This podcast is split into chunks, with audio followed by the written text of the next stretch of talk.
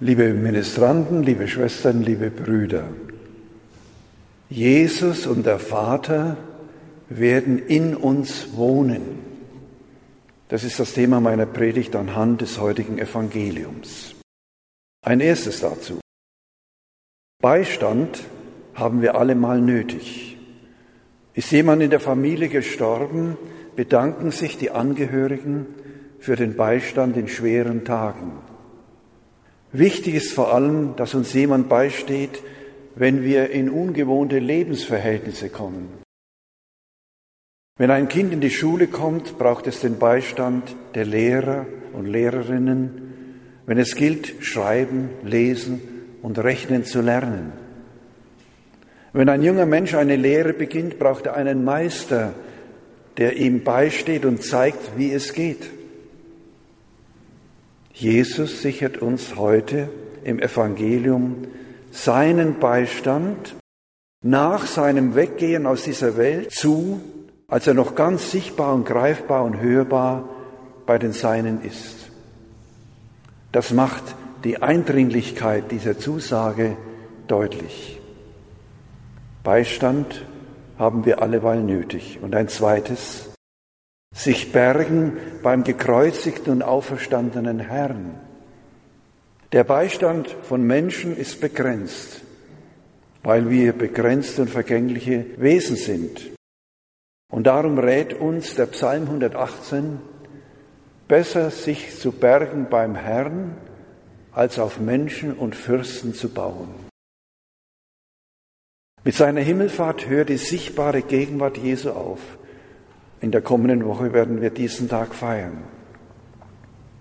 Er wird auf eine neue, auf eine göttliche Weise bei den an ihn Glaubenden, also bei uns sein. Ein erstes dazu. Die neue Gegenwart Jesu ereignet sich, wenn wir ihn lieben. Unsere Liebe zu ihm zeigt sich im Festhalten an seinem Wort. Sein Wort vereinigt uns mit seinem Vater, denn er ist ja das menschgewordene Wort Gottes. Also das Wort Gottes stammt von ihm. Durch Jesus kommt der Vater mit seiner ewigen Liebe zu uns. Geschieht Einwohnung des Sohnes und des Vaters und des Heiligen Geistes, der ja in Person die Liebe des Vaters zum Sohn und die Liebe des Sohnes zum Vater ist. Das, liebe Brüder und Schwestern, ist unsere Würde, die unserer Seele und unserem Leib geschenkt ist. Wir sind nicht nur Geschöpfe Gottes, sondern wir sind Wohnung des dreifaltigen Gottes in unserer Taufe geworden. Denn die Liebe Gottes ist ausgegossen in unsere Herzen, sagt Paulus im Brief an die Römer, durch den Heiligen Geist, den der Vater uns auf die Bitte des Sohnes schenkt. Die Gegenwart Jesu ereignet sich, wenn wir ihn lieben. Und ein zweites, was geschieht durch die Einwohnung Gottes in uns? Der Vater sendet im Namen Jesu den Heiligen Geist, der das Werk Jesu in uns lebendig hält und vollendet. Wir haben es im Evangelium gehört. Er wird euch alles lehren und euch an alles erinnern, was ich euch gesagt habe. Dieses Wirken des Heiligen Geistes befreit uns von aller Beunruhigung und Verzagtheit, macht uns zu Menschen mit einer unbesiegbaren Hoffnung.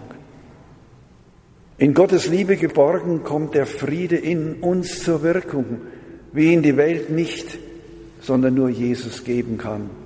Das spüren wir in dieser Zeit ganz besonders.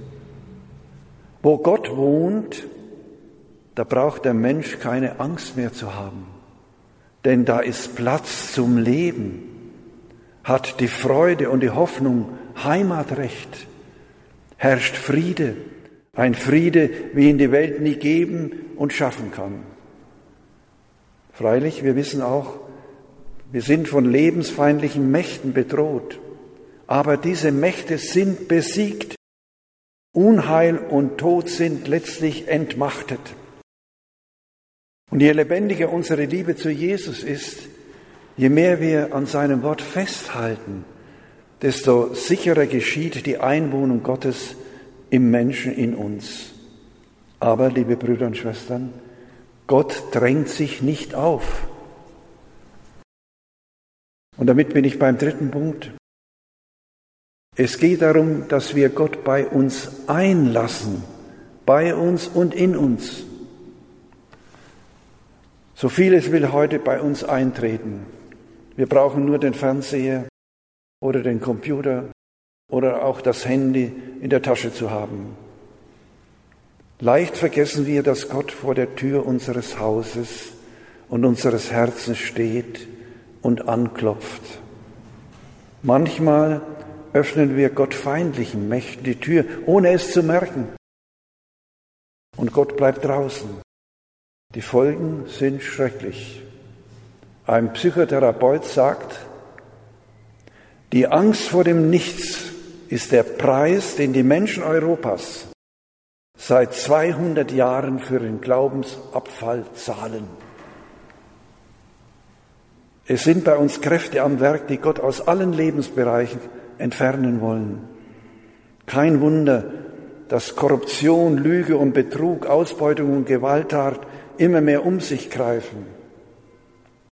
Ab 1917, als der Erste Weltkrieg auf dem Höhepunkt war, wurde in dem Lied Wildgänse rauschen durch die Nacht folgendes gesungen. Die Welt ist voller Morden. Das ist sie immer noch, auch heute. Es geschieht in der von Russland überfallenen Ukraine täglich, in den Bürgerkriegen betroffener Länder.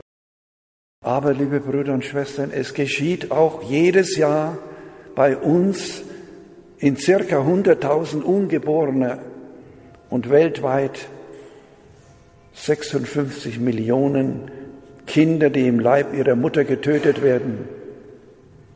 Die Welt ist voller Morden. Gott wohnt, wo man ihn einlässt. Darauf kommt es an, liebe Brüder und Schwestern, dass wir ihn hereinlassen in unsere Überlegungen, in unsere Freuden und Feste, in unsere Sorgen und Nöte, in unsere Sehnsüchte und in unser Versagen, dass wir mit ihm rechnen im Alltag, in der Gemeinschaft der Kirche, an Gott zu glauben, ihn bei uns einzulassen, ihn bei uns und in uns wohnen zu lassen, bedeutet nicht, dass wir vor Schwierigkeiten bewahrt werden. Aber es bedeutet die Zusage, dass wir in Not und Scheitern, in Krankheit und Sterben, in Versagen und Schuld gehalten sind von ihm, der in uns wohnt und in uns lebt. Und dass wir deshalb durchhalten können. Ich fasse zusammen. Der Dichter Christian Morgenstern gesteht, ich habe mich in Gott verloren. Und dann fährt er fort, aber Gott will nicht, dass wir uns in ihm verlieren, sondern dass wir uns in ihm finden. Das aber heißt, dass wir Christus in uns und damit uns in ihm finden. Zum Schluss ein wegweisendes Wort. Der Herr verheißt denen, die mit ihm leben wollen, anstelle seiner äußeren Gegenwart das innere Leben, den Trost und das Feuer seines Geistes. In den 33 Jahren, wo Jesus im heiligen Land in Palästina lebte, war er nur für die Menschen dort erreichbar. Seit seiner Auferstehung und Himmelfahrt ist er überall in der Welt erfahrbar, gegenwärtig, handelnd. Und das ist, denke ich, etwas Wunderbares. Mancher wird vielleicht sagen, ja, wie soll das möglich sein? Wenn Sie zum Beispiel im Internet sind, kann es sein, dass mit Ihnen zusammen Tausende, ja vielleicht Millionen von Menschen eine bestimmte, ein bestimmtes Bild eine bestimmte Nachricht aus der ganzen Welt empfangen. Wir sind heute eigentlich ja, unterwegs in der ganzen Welt. Und da sollte der Herr nicht unterwegs sein bei uns, in uns und mit uns. Durch den Geist will er künftig wesentlicher und mächtiger bei uns sein, als bisher in aller Sichtbarkeit des irdischen Daseins. Herr, ich glaube, dass du gegenwärtig bist auf der ganzen Welt, dass du gegenwärtig bist mit dem Vater und dem Heiligen Geist in mir, in dir, in uns allen. Amen.